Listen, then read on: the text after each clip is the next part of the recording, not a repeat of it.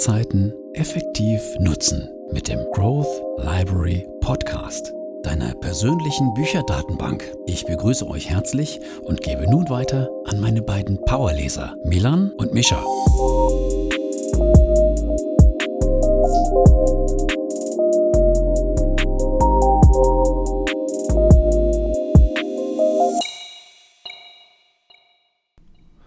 Herzlich willkommen, wie immer auch nochmal von meiner Seite hier beim Growth Library Podcast. Mein Name ist Milan und am anderen Ende der Leitung befindet sich wie immer mein Bruder.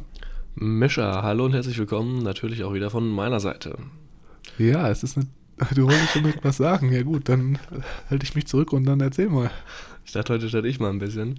Ist ja für mich jetzt was ganz Besonderes und zwar die letzte Aufnahme bevor meinem lang ersehnten Urlaub. Ja, ich habe es schon mitbekommen. Du, ich bin da auch ein bisschen irritiert, muss ich zugeben, weil du mich ja nach diversen Utensilien für den Urlaub gefragt hast. Ja. Und ähm, vielleicht kannst du eine Utensilie mal ein bisschen näher erläutern und ähm, den Leuten erzählen, was es damit auf sich hat. Ja, du meinst das Buch, ne? Nee. ich meinte eigentlich das Kostüm. Ja, das ist ein wichtiger Bestandteil eines Skiurlaubs. Das hatten wir letztes Jahr schon versucht, in Angriff zu nehmen. Und dieses Jahr ähm, haben wir es in die Tat umgesetzt. Und zwar haben wir uns darauf geeinigt, dass wir jeder ein Kostüm mitbringen, sodass wir an einem Tag alle im Kostüm auf die Piste fahren können. So richtig schön klischeehaft. Aber trotzdem mit Helm vermutlich, oder? Klar, absolut.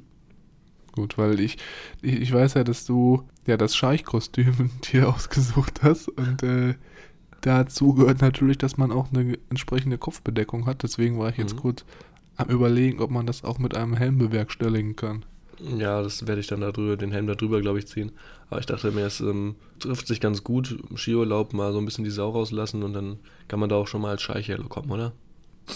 Auf jeden Fall. Machen das denn viele Leute eigentlich oder ist das jetzt ein, so eine Idee von euch, die ihr spontan hattet? Nee, das sieht man immer mal wieder. Ah, okay. Zur Belustigung der Menge, der Massen. Na gut, solange das nicht dein Fahrstil beeinträchtigt. Ich hoffe nicht. Ich hoffe, das Kostüm äh, ist danach noch äh, funktionsfähig, weil das ist ja eigentlich meins, ne? Mhm, ist es. Keine Sorge. Dann bin ich beruhigt, das ist klar.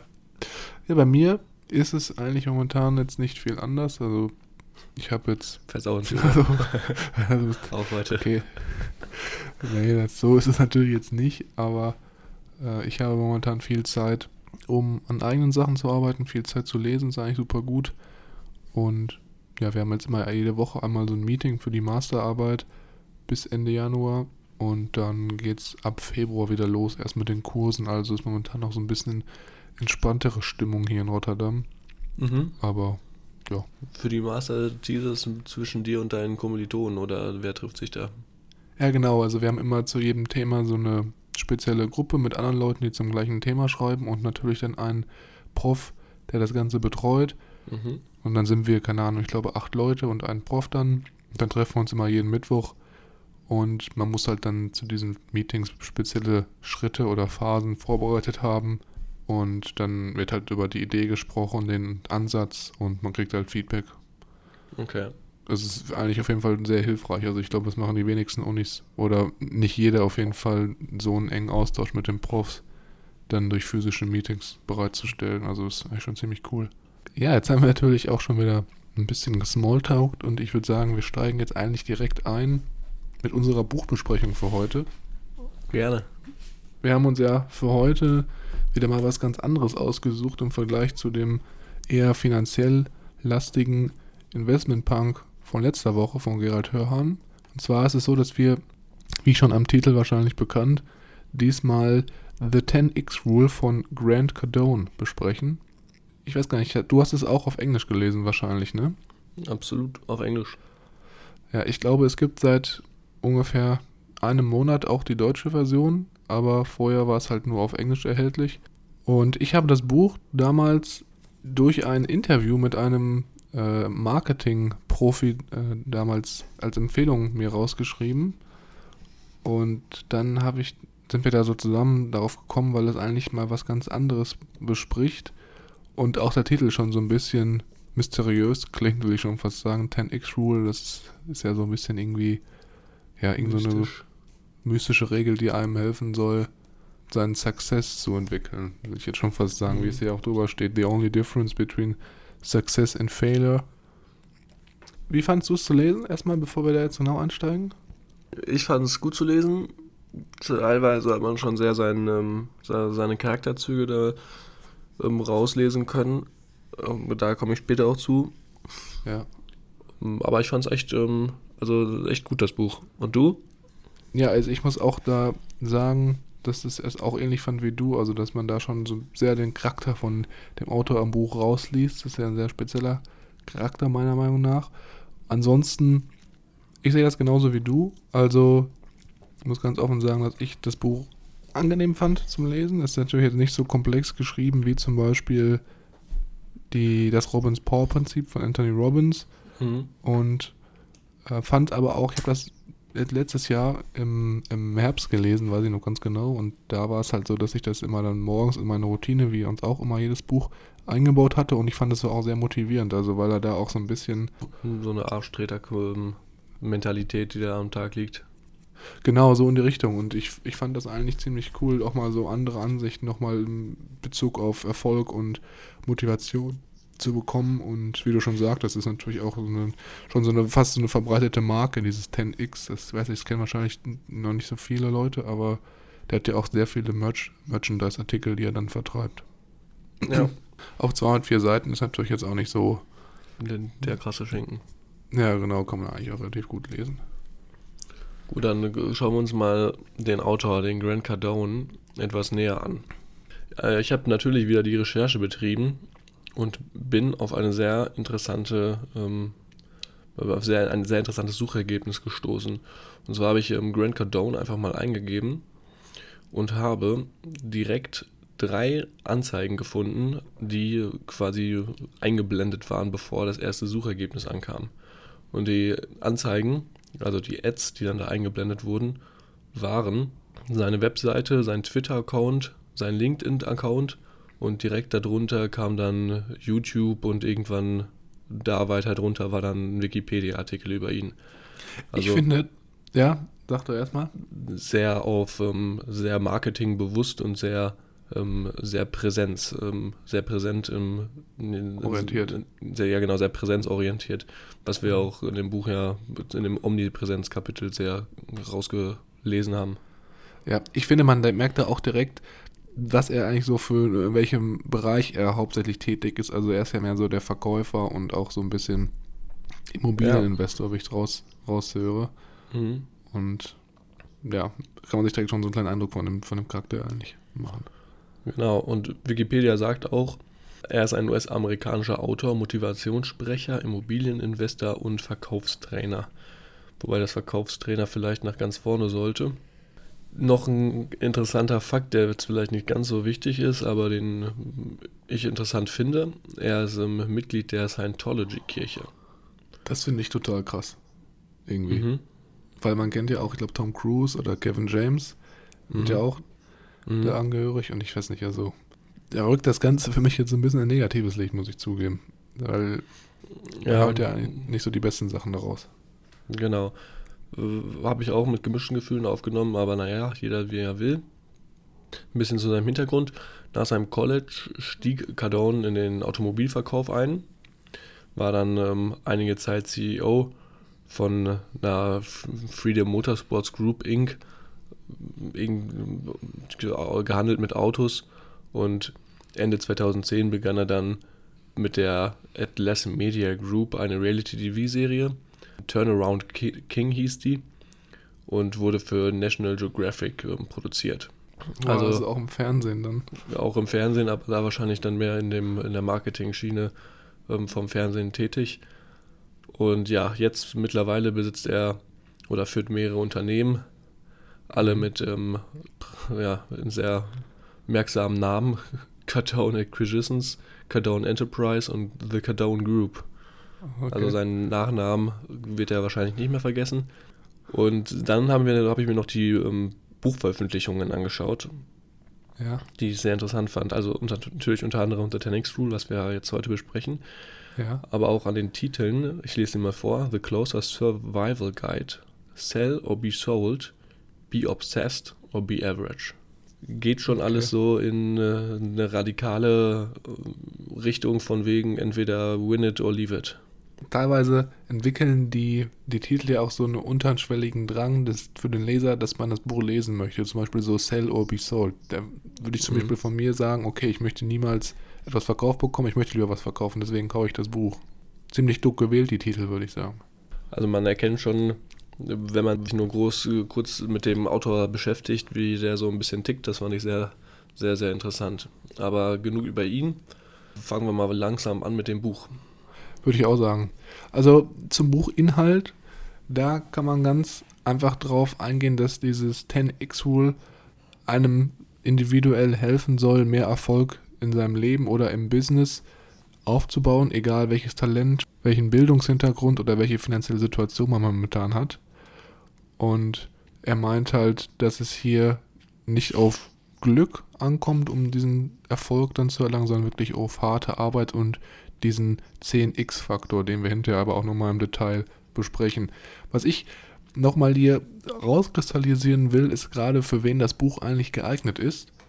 Und hier gibt es so zwei Hauptgruppen. Auf der einen Seite Entrepreneure oder Leute, die ein kleines Business haben, die eigentlich wirklich nach Möglichkeiten suchen, ihr Business so ein bisschen weiter zu pushen und ja, vielleicht ein bisschen mehr zu skalieren. Und auf der anderen Seite kann man aber auch sagen, dass es für Leute ist, die allgemein ihr Leben so ein bisschen boosten wollen, sage ich jetzt mal auf Englisch-Deutsch.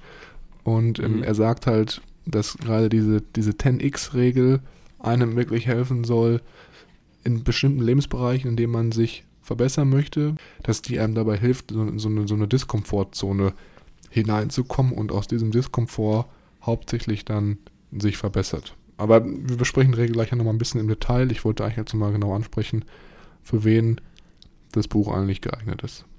Ja, ansonsten, bevor wir natürlich anfangen, ist es wie immer so, dass wir nicht eins zu eins jede Seite des Buches besprechen können, weil das einfach den Rahmen des Podcasts sprengt oder sprengen würde. Deshalb ist es so, dass wir immer nur so die wichtigsten Sachen, die wir am interessantesten fanden, uns rauspicken und besprechen. Und wenn ihr da Interesse habt, das Buch vielleicht nochmal im kompletten Detail zu lesen oder auch die Hintergründe und die Beispiele noch ein bisschen veranschaulicht haben wollt, dann haben wir das Buch für euch natürlich wie immer mal in die Podcast-Beschreibung reingepackt. Und ansonsten würde ich sagen, starten wir einfach jetzt mal direkt durch. Mm, und zwar das erste heißt, was die 10x-Rule ist, die 10x-Rule. Mhm was mir sehr schon mal am Anfang sehr gut gefallen hat. Äh, hier geht es direkt dann um, die, um, das, um, um den Buchnamen und die Regel wird quasi hier erklärt. Nicht so wie bei dem Buch von Gerald Hörhan, das wir zuletzt besprochen hatten, wo das eigentliche Buch dann erst auf Seite 50, 60 ähm, oder so angefangen hat. Der Gerald wollte halt ein bisschen mehr Beispiele nennen. Da sagt man auch nicht jetzt ein negative Rücken. Genau. Trotzdem ein sehr gutes Buch. Aber mhm. weiter zu dem. Milan, wenn du dir jetzt ein Ziel setzt, wie gehst du da dran oder wie, ähm, wie findet bei dir der Prozess statt, herauszufinden, ob das Ziel zu groß oder zu niedrig ist?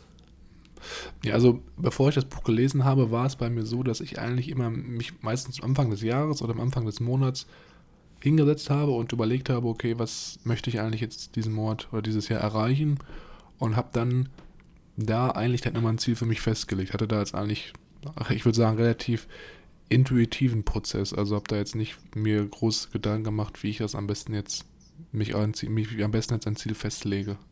Mhm. Okay, gut. Dann gehen wir mal davon aus, dass du jetzt hier ein Ziel gefunden hast. Genau, wir mhm. können einfach sagen, ich, ich habe mir für das Jahr vorgenommen, ich möchte vielleicht, keine Ahnung, 50.000 Euro okay. gewinnen, verdienen. Gewinn, schön im Lotto. genau. Ähm, gut, dann äh, hast du dir das jetzt vorgenommen und jetzt sagt die 10x Rule nichts anderes, als dass du das Ziel mal 10 nehmen sollst. Heißt, äh, von deinen, wie viel waren es? 50.000. 50.000?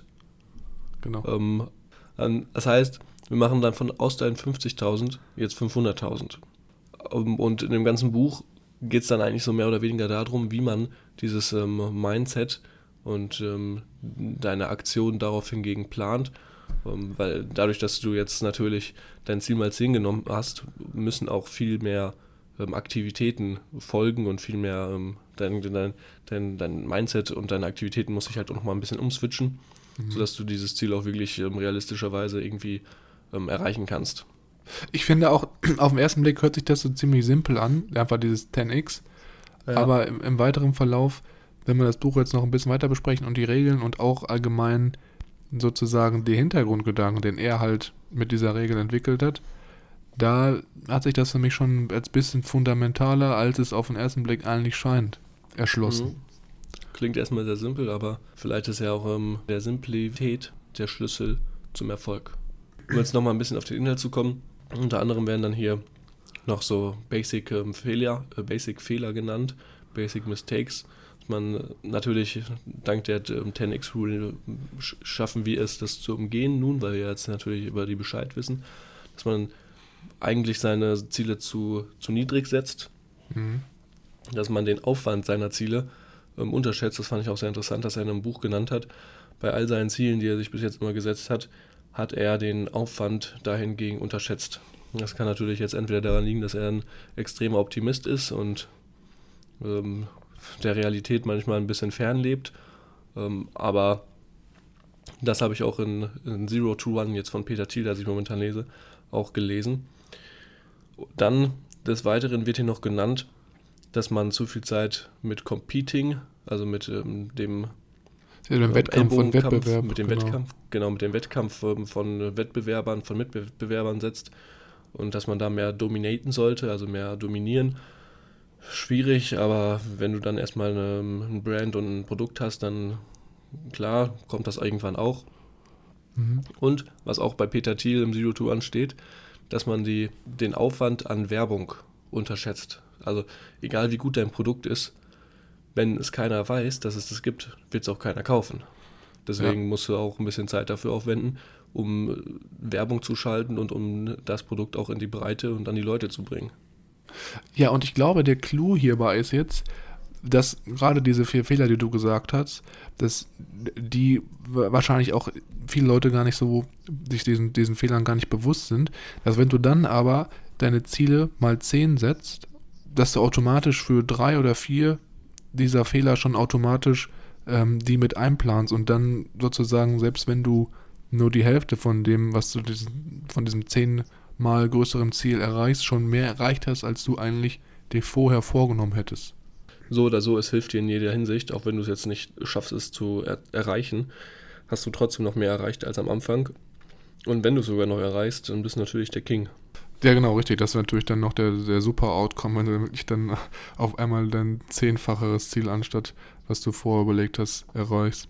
Was er am Ende nochmal hier sagt, was ich auch sehr interessant fand, ist, dass viele von uns eigentlich aufgrund von ihrem Umfeld und auch allgemeinen kulturellen Gruppen so ein bisschen auch Werte vorgelebt haben, die uns allgemein in unserer Zielsetzung beeinflussen. Zum Beispiel, wenn man jetzt sagt, okay, alle meine Freunde verdienen 2000 Euro im Monat, jetzt einfach mal ganz plump gesagt, dann denkt man natürlich, okay, jetzt 3000 Euro wäre schon ziemlich viel Geld, was man im Monat verdienen könnte. Und dass man aufgrund dieser Normen dann halt vielleicht auch das komplett falsche Zielsetzung für sich hat, dass man sagt, okay, ich nehme mir jetzt vor, dass ich im nächsten Jahr mindestens drei Monate von 12 3000 Euro verdienen möchte. Und er sagt halt, dass man durch diesen 10x-Faktor diese Normen, die man auferlebt bekommt, eigentlich durchbrechen kann und einfach die Möglichkeit hat, vielleicht nochmal ganz neue Booster oder Lebensbereiche zu erschließen, die man halt vorher gar nicht so, vorher gar nicht so richtig wahrgenommen hat, weil man halt im Blickfeld, im Blickfeld hatte. Genau, richtig, die man nicht auf dem Blickfeld hatte. Und das finde ich auch mega interessanter, interessanter Gedankengang, wo diese, diese Regel halt noch helfen kann. Mhm. Dann geht es jetzt weiter mit dem zweiten Kapitel. Und dann geht es hier darum, warum die 10x-Rugel eigentlich wichtig ist oder warum man die wirklich beachten sollte. Hier sagt Grant Cardone ganz klar in dem Kapitel, dass er natürlich früher auch viele Projektarbeiten hatte oder auch allgemein viele Projektarbeiten wahrscheinlich heute immer noch hat. Und dass er da halt immer unterschätzt hat, wie viel Zeit, Energie und Arbeit und Geld auch in diese Projekte reingeflossen sind. Und er hatte ein Projektbeispiel hier genannt, wo er irgendwie was verkaufen wollte und hat dann irgendwie zwei bis drei Telefon- oder Verkaufsanrufe pro Tag gehabt und meinte dann, okay, damit kann ich jetzt vielleicht auch einen potenziellen Kunden finden, der das mir zum Beispiel das Haus abkaufen möchte. Und dass das halt eigentlich nie ausgereicht hat. Und dass er dann, nachdem er 20 bis 30 Leute pro Tag angerufen hat, also dieses, diesen Faktor mal 10 mit eingebracht hat, dann in kürzester Zeit Kunden ähm, gefunden hat, die das Haus halt kaufen.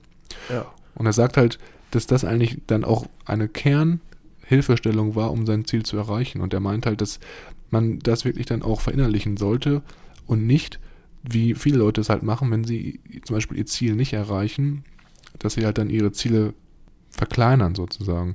Hm. Er sagte, Also- das, ja, Was ich auch interessant fand, gerade zu seinen Zielen und zu seinen ähm, Aktivitäten, dass er hier gesagt hat, egal wie gut er etwas durchgeplant hat, irgendwas ist immer schiefgegangen, was man am Anfang nicht, wo man überhaupt gar keine, was man gar nicht auf dem Schirm hatte, was äh, die Arbeit quasi wieder erhöht hatte und den Aufwand und dass man da so gut gar nicht planen kann, dass wirklich alles glatt läuft.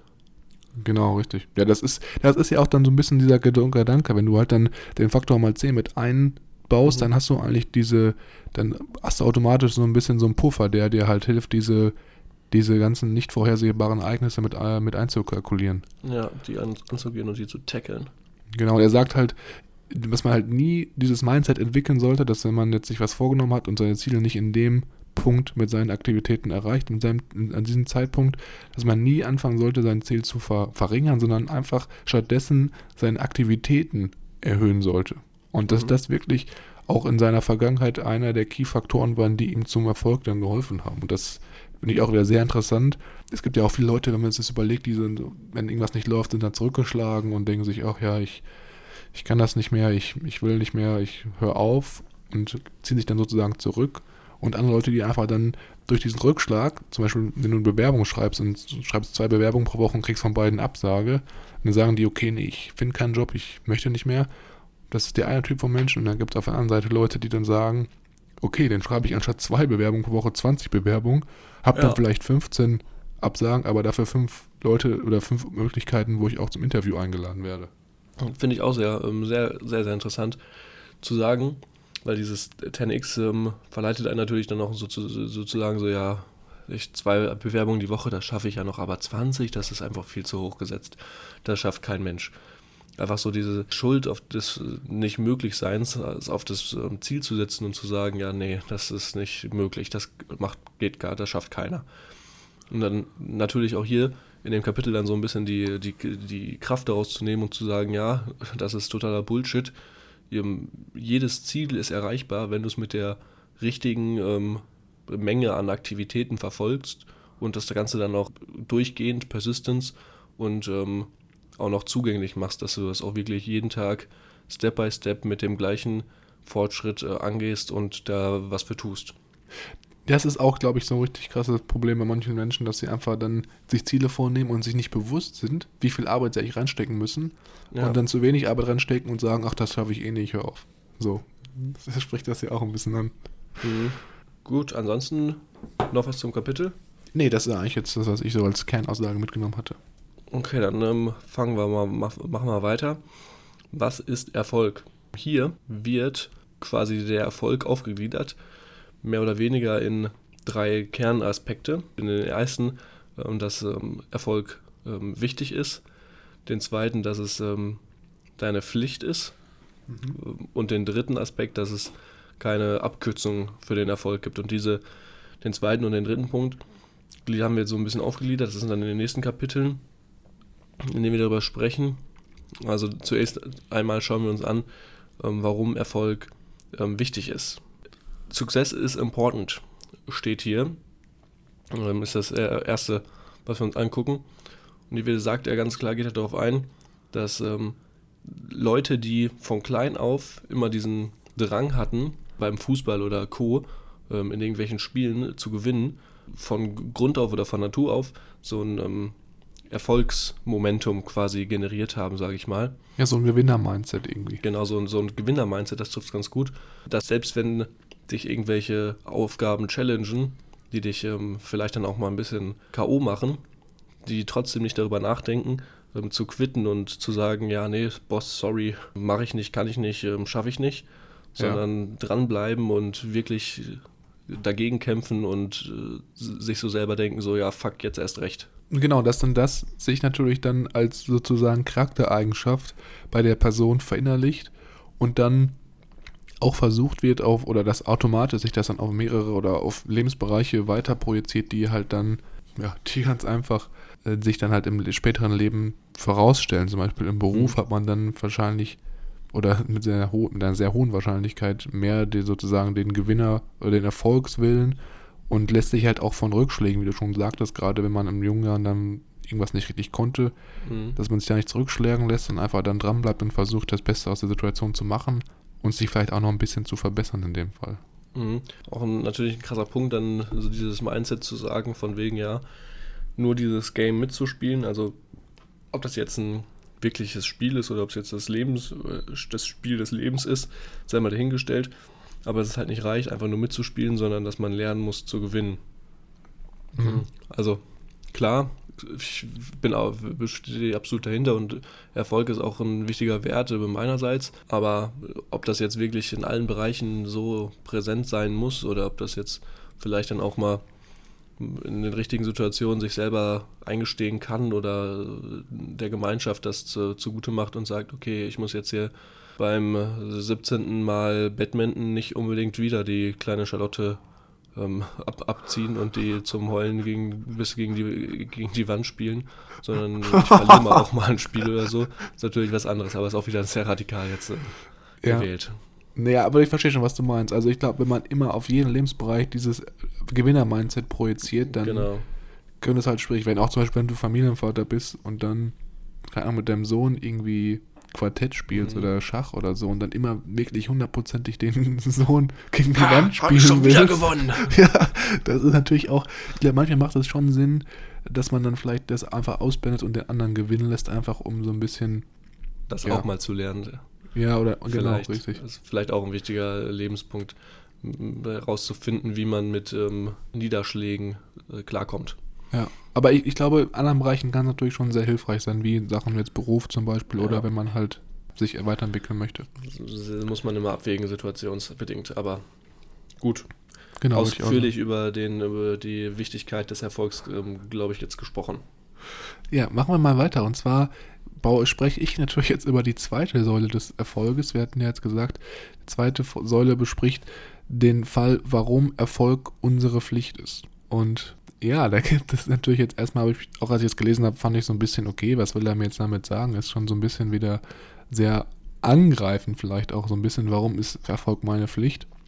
Grant Cardone selber sagt, dass an dem Punkt, an dem er Erfolg als eine Pflicht für sich selber erkannt hat, war es wirklich sozusagen ja, so, so, ein, so ein Wendepunkt in seinem Leben, dass er viel, viel beherzter und viel, viel motivierter noch in die Arbeit oder seine Aufgaben angegangen ist. Ganz einfach, weil er für sich aus gesagt hat, okay, Erfolg ist meine Pflicht, weil ich verschiedene Pflichten habe in Bezug auf meine Familie, meiner, meines Unternehmens und meiner, meiner Zukunft.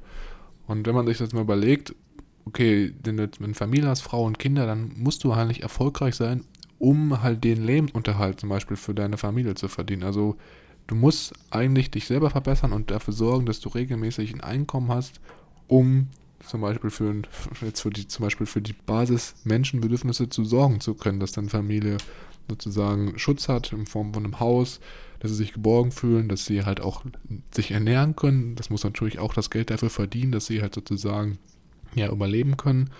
Und allgemein, auch wenn jetzt mal ganz drastisch gesagt, wenn du irgendwie einen, Krankheitsfall in der Familie hast oder ähnliches, dass du da auch dann die nötige medizinische Versorgung bereitstellen kannst und einen Krankenhausaufenthalt bezahlen kannst.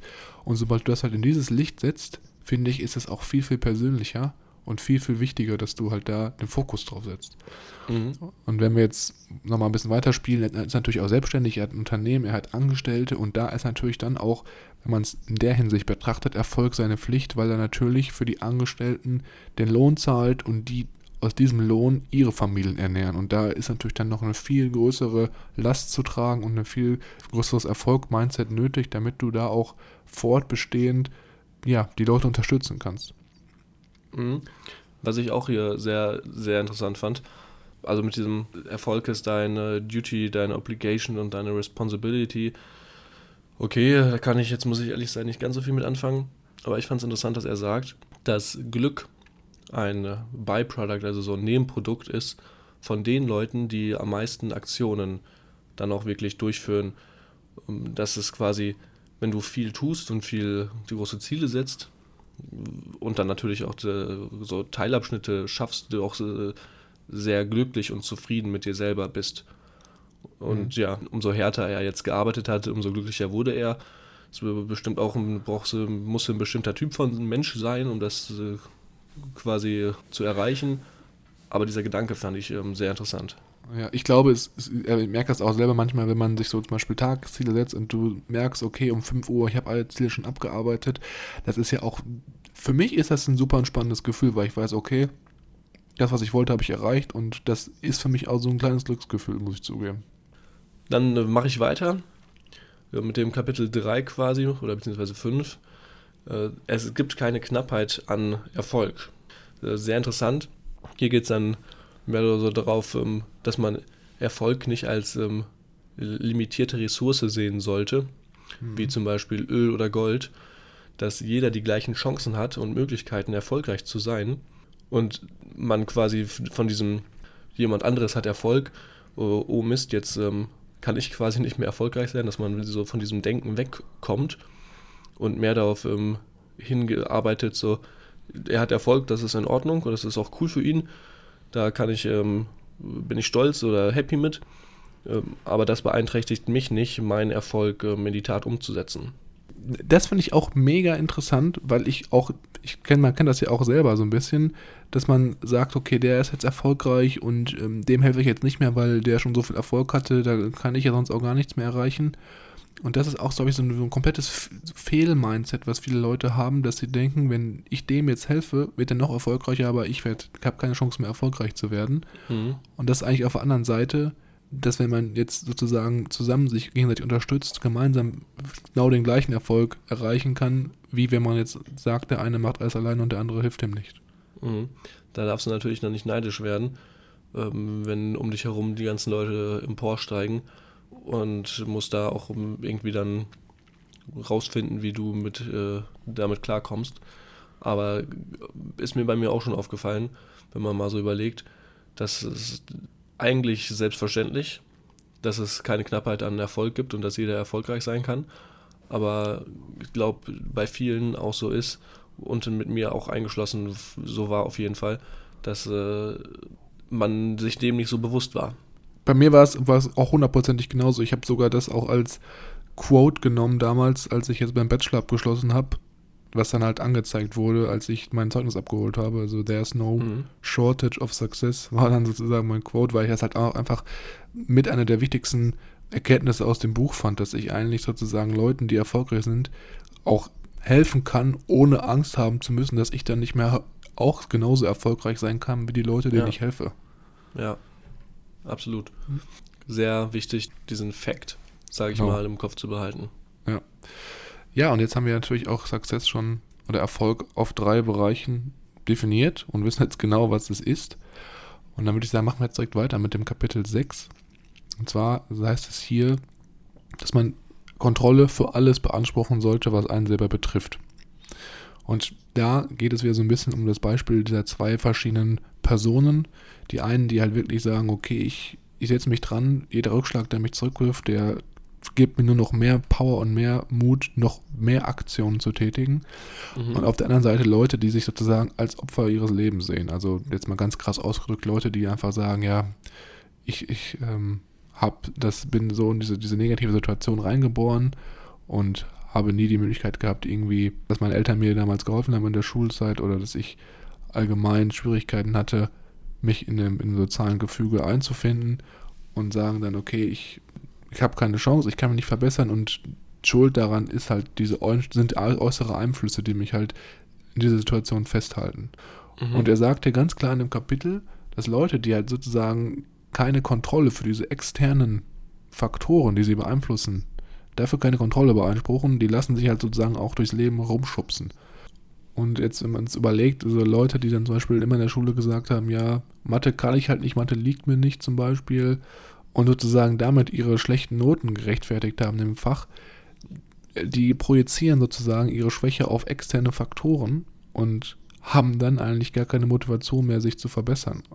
Man könnte natürlich jetzt einfach sagen, okay, ich habe jetzt eine schlechte Note in der Mathe-Klausur, weil ich vielleicht auch zu wenig gelernt habe oder weil ich am Nachmittag mich lieber mit meinen Freunden getroffen habe, anstatt da nochmal die zehn Seiten Mathebuch auswendig zu lernen oder, oder die Matheaufgaben mhm. zu machen. Und ja, er sagt ja ganz klar, dass die Projektion auf andere dir nicht hilft, deine Ziele zu erreichen. Ja. Und er beschreibt halt zum Beispiel diese Leute, die halt auch alles auf externe Faktoren projizieren, anhand von vier Faktoren. Also auf der einen Seite ist es meistens so, dass denen gefühlt immer negative Sachen projizieren, dass sie immer in diesen negativen Ereignissen auch involviert sind und dass sie halt auch immer sagen, dass ein anderer schuld ist. Was ich auch ähm, sehr interessant fand hier, weil es ja hauptsächlich dann darum geht, dass du deine die Verantwortung dafür übernimmst. Mhm. Und sobald du das dann auch machst, eine neue, neue Sichtweise auf dein Leben, sage ich mal, bekommst und äh, deinen Erfolg maximierst, dadurch, dass du die Kontrolle und die Verantwortung quasi übernimmst, findest du neue Wege, ähm, dein Leben quasi noch erfolgreicher zu gestalten. Hm, also auch wieder so ein, so ein kompletter Mindset-Shift, mhm. ne?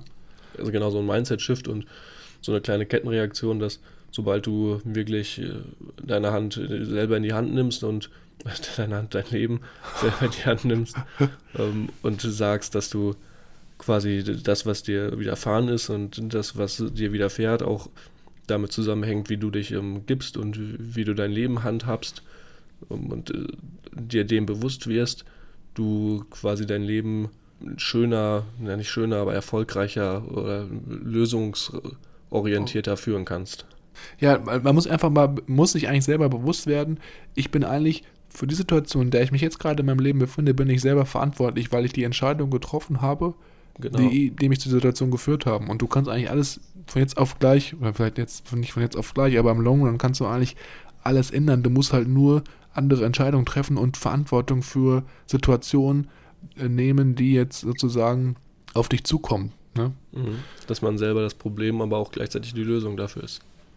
Ja, so, so ungefähr kann man es jetzt, glaube ich, auch betrachten, genau. Und klar, wenn ich jetzt zum Beispiel sage, ich gehe jetzt zum, zum Schuhladen und sage, ja, ich habe Schuhe gekauft und nach einer Woche löst sich die Sohle ab und ich sage, okay, mir passieren immer solche blöden Sachen, ich habe jetzt wieder 100 Euro in den Sand gesetzt und schmeiß die Schuhe weg, kann ich natürlich auch anders approachen und sagen, okay, nee, ich lasse mich jetzt nicht herumschubsen, ich nehme die Verantwortung für die Situation, gehe mit den Schuhen zurück zum Laden und sage dann, okay Leute, was ist hier los?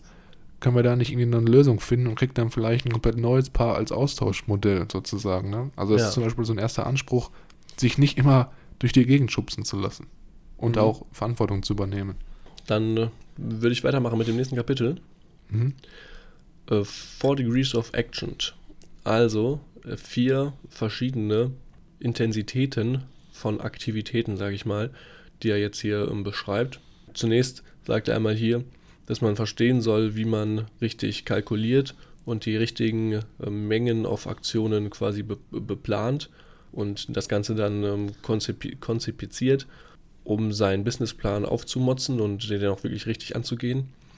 Und dann sagt er halt, dass es vier Arten von Menschen gibt, die unter, auf unterschiedlichen Aktivitätsebenen arbeiten. Hm. Was ich auch noch hier ganz klar mitgenommen habe, bevor wir jetzt einsteigen, mhm. dass er sagt, viele Menschen, die erreichen ihre Ziele halt nicht, weil sie in den falschen Bereichen von Aktivitäten sich befinden. Also komplett falsch ihren Alltag strukturieren und viel zu, viel zu wenig vielleicht auch machen. Machen wir hier ein Ping-Pong-Spiel. Ich mache das erste, du das zweite und so weiter. Das erste ist ähm, derjenige, der nichts tut.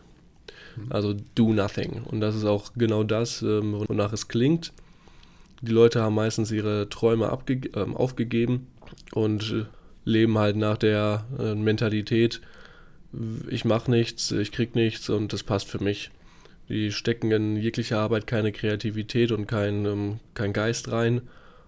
Was ich auch hier sehr interessant fand, unabhängig äh, zu welchen nachfolgenden Typen du gehörst, alles benötigt ähm, Energie. Selbst wenn du hier zu der Do-Nothing-Sparte gehörst, musst du Energie aufwenden, um quasi Ausreden äh, dir einfallen zu lassen oder ähm, dir, zu, dir da dein Gehirnschmalz aufwenden, wieso du jetzt hier nichts tust. Fand ich auch mega interessanter Einblick. Also da kommen wir jetzt auch in der zweiten Kategorie gleich mal nochmal drauf zu sprechen. Aber immer wie du schon sagtest, diesen, diesen Drang auf der einen Seite musst du natürlich so, irgendwas machen musst du ja sowieso. Also du machst halt ja. halt dann was anderes, anstatt irgendwie zu arbeiten. Keine Ahnung, du hast mhm. vielleicht ein Hobby, wo du viel Arbeit reinsteckst. oder wenn du zum Beispiel mit Leuten zusammenkommst, die du aus deiner Familie oder Freundeskreis kennst, musst du natürlich auch immer so ein bisschen sozusagen dich rechtfertigen, warum du das nicht machst. Und das kostet halt auch Energie und ja, beansprucht deine Aktivität. Das zweite Level von Aktivität, was hier beschrieben wird, wird beschrieben als Level der Erholung.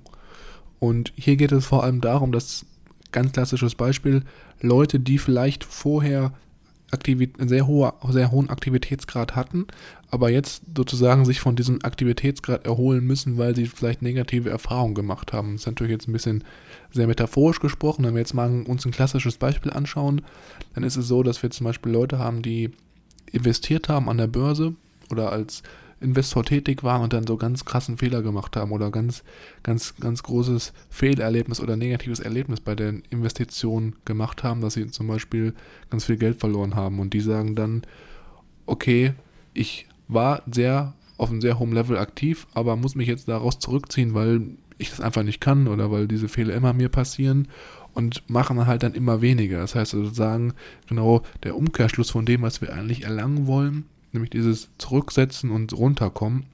Und das ist natürlich komplett negativ, weil du ja auf der einen Seite wieder sagst, ich kann für meine Situation nichts und beanspruche, also habe gar keine Verantwortung für meine Aktivitäten mhm. und ähm, ja, muss mich trotzdem halt irgendwie rechtfertigen und meine Energie für irgendwas aufwenden, obwohl ich eigentlich gar nicht zu irgendeinem Ziel hinarbeite oder gar kein Ziel anversiere.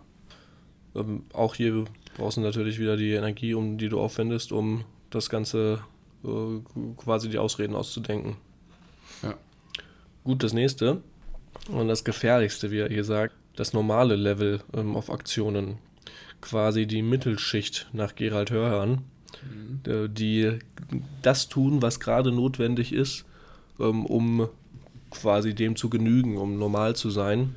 Und hier sagt er, ganz gefährlich, weil diese Schicht oder dieses Aktivitäten, Aktivitätsniveau von der Gesellschaft am meisten akzeptiert wird und dass es sehr gefährlich sein kann, ähm, da quasi drin stecken zu bleiben, weil du dann nur das Nötigste tust. Du machst es zwar, aber du kommst auch nicht wirklich weiter. Du trittst so ein bisschen auf, läufst so ein bisschen auf den Punkt. Und zwischen dieser dritten, Aktiv zwischen diesem dritten Aktivitätsniveau und dem vierten findet quasi der Unterschied statt zwischen einem durchschnittlichen Leben und einem außergewöhnlich ähm, wohlhabenden Leben. Hm. Ich mache noch mal kurz, bevor wir jetzt zum letzten Level kommen, dieses normale mhm. Level auf Aktion, habe ich mir so ein bisschen so vorgestellt, wie Leute, die halt irgendwie in einem großen Unternehmen arbeiten und genau nur das Nötigste tun, um ihre Position halten zu können und ja. ähm, nicht irgendwie gefeuert zu werden. Mhm. Ja, das vierte Level auf Aktion, das nennt sich massives Aktionslevel, also wirklich da 100, 120, 150 Prozent reinzustecken. Und hier geht es eigentlich darum, dass man wirklich jede Aufgabe, jede Aktion mit mindestens dem Faktor 10 angeht und wirklich da dauerhaft und mit, ja, mit einem sehr hohen Arbeitswillen herangeht. Und er sagt halt hier ganz drastisch, dass man auf diesem Aktionslevel jeden Tag so angeht, als ob der, als ob das Leben anhand dieser, dieser Aktion des Tages hängen würde. Wirklich sehr drastisch ausgedrückt. Und ja, es ist eigentlich so das, was eigentlich das ganze Buch beschreibt, also dieses 10x, diesen 10x-Faktor, den man wirklich dann in seinem Tag komplett etablieren soll, um seine 10x-Regeln zu erreichen. Und was ich jetzt auch sehr interessant fand, hier sagte er am Ende, dass wenn du dieses, dieses Aktionslevel an den Tag legst und damit in den Tag startest, dass du weißt, okay, ich mache die richtigen Schritte in die richtige Richtung, wenn auf der einen Seite ich immer wieder neue Probleme für mich selber kreiere, weil ich halt mhm. so aktiv bin und halt auch, weil andere Leute langsam anfangen, mich zu kritisieren oder zu sagen, hey, mach mal ein bisschen langsamer, du überarbeitest dich noch und verstehen dann gar nicht so ganz, warum du so viel Arbeit an den Tag halt legst, also so viel auch von dir forderst. Wobei ich hier auch das ganz gefährlich finde. Und zwar dahingegen, weil es natürlich intrinsisch sein muss. Also wenn du nicht derjenige bist, der dafür brennt und da Bock drauf hat, glaube ich schon, dass es auch ähm, so zu einem dem typischen Burnout kommen kann und wenn das halt alles immer nur so von oben runter delegiert wird und du jetzt dir auch bei den Aufgaben nicht immer denkst, ja geil, da habe ich jetzt Bock drauf. Ja, auf jeden ähm, Fall. Aber ja. wenn das so ist, dass du da selber der ausschlaggebende Punkt für bist, dann auf jeden Fall gute Anzeichen, dass du auf dem richtigen Weg bist. Und wenn du ja. auch selber Bock drauf hast. Ja, da ist wäre so ganz klar der Unterschied zwischen Lust und Last. Also wie weit habe ich hier noch Spaß dran oder wie weit sehe ich das auch so ein bisschen als, als mhm. Last oder als, als ja, Hürde, die ich immer jeden Tag über, überwinden muss. Manch einer nennt es, nennt es Lust und Last, manch anderer nennt es Unternehmer und Angestellter. ähm, was ich auch interessant fand, war hier, ähm, dass diejenigen, die auf diesem Aktivitätsniveau handeln, ähm, nicht in, in Bereichen denken wie die Mittelschicht, in, in, nicht in Stunden arbeiten, sondern denen das gar nicht auffällt und die einfach machen und Bock haben. Und äh, dann ist es halt mal irgendwie kurz vor Mitternacht und der Tag ist fast rum, aber denen ist das äh, mehr oder weniger gar nicht aufgefallen. Das ist auch, ich habe jetzt die, ich weiß nicht, ob ich das in der letzten Folge schon erzählt habe, von Microsoft Bill Gates, der Mensch Bill Gates bei Netflix, eine interessante Dreiteiler-Doku, knapp eine Stunde. Und er hat auch mehrfach erzählt, ja, er hat morgens bis abends ähm, gearbeitet und an Microsoft, am Unternehmen, da seinen Fleiß und seine Energie reingesteckt, einfach nur damit das Unternehmen vorne bleibt. Und die anderen haben ihn natürlich auch immer verwundernd angeguckt und sich gefragt, was geht bei dem Jungen, ist der behindert oder warum macht er das? Mhm. Ja, da kann man auch nochmal so ein bisschen auf die, auf die Millionär Fastlane ansprechen von MJ DeMarco. Da geht es ja auch darum, dass er am mhm. Anfang sagt, ja, als er das Online-Business aufgebaut hat, hat er wirklich von morgens bis abends gearbeitet und sich nur von so Lieferdiensten mhm. ernährt mhm. und gar nicht so richtig das Gefühl für Zeit und Raum mehr gehabt und einfach nur, auch gar keine Wochentage mehr gesehen, einfach nur dieses erste Jahr durchgearbeitet und dann sozusagen das Business aufgebaut. Mhm. Und das können natürlich auch so diese massiven Aktionen nochmal verdeutlichen, aber ich glaube, mhm. das ist auch schon wieder sehr drastisch hier, diese, diese Rubrik. Ja, ist ein, ganz kurz. Wie heißt denn der von Rocker Nutrition nochmal, der Typ? Julian Zietlow. Ja, der hat das auch gemacht. Der, von dem habe ich auch mal ein Interview ähm, oder ein Video von ihm äh, gesehen, gehört, wo er das auch gesagt hat, dass er teilweise so getaktet war zwischen ähm, Fitnessstudio coachen, Personal Trainings geben und an seinem Business arbeiten, dass er dem Lieferdienst ähm, seines Favoriten gesagt hat, so Montag, Dienstag, Mittwoch, Donnerstag, Freitag. Die Tage um Punkt 12 bist du immer bei mir, am Montag gibt es das, Dienstags das, Mittwochs das und der ist dann immer gekommen und hat ihm das quasi beliefert, dass er sich da auch wirklich überhaupt keine Gedanken mehr machen musste. Ah, wie krass ist das denn? Das wusste ich mhm. gar nicht. Und am Abend gab es dann irgendwie Chinesisch oder so, aber der war auch getaktet und der wusste Bescheid und kam dann halt irgendwie für einen Monat oder für zwei Monate, wo er halt richtig am Arbeiten war, jeden Tag äh, immer das Gleiche. Krass. Ich ja. glaube, ich glaube, das ist auch ein krasses Unternehmen, Rocker Nutrition, ne? wenn man sich mal anguckt. Also die sind schon sehr gut dabei, glaube ich. Mhm. Wir haben, glaube ich, auch mittlerweile gute Marktanteile. Definitiv. Ja. Gut. Ähm, das ähm, war es erstmal für den ersten Teil für heute, würde ich sagen. Ich würde auch sagen, wir haben jetzt schon wieder genug die Kapitel besprochen und erstmal so eine kleine Einleitung gegeben und ja, den, den Begriff Erfolg definiert und auch immer geguckt, warum es eigentlich wichtig ist für uns alle und wie einem das auch weiterhelfen kann. Und wie man sein Mindset da auch richtig drauf einschiftet, um dem Ganzen äh, noch mehr Zukunft oder Zukunftsversicht zu geben, um seine 10x-Ziele wirklich zu erreichen. Genau, wie man das Ganze noch ein bisschen mehr verankert. Da würde ich sagen, geht es genau, ein bisschen drum. Das, das ist gut. Dann würde ich sagen, wir machen es jetzt mal so, dass wir das Ganze hier beenden. Und wie immer ist es natürlich so, dass wir uns freuen, wenn wir nochmal ein Feedback bekommen von euch oder allgemeine Bewertungen bei Instagram oder Facebook. Da könnt ihr uns ganz einfach auf Instagram unter growthlibrary.official oder auf Facebook unter growthlibrary erreichen und ansonsten gibt es uns natürlich auch noch auf unserer Webseite unter growth-library.de.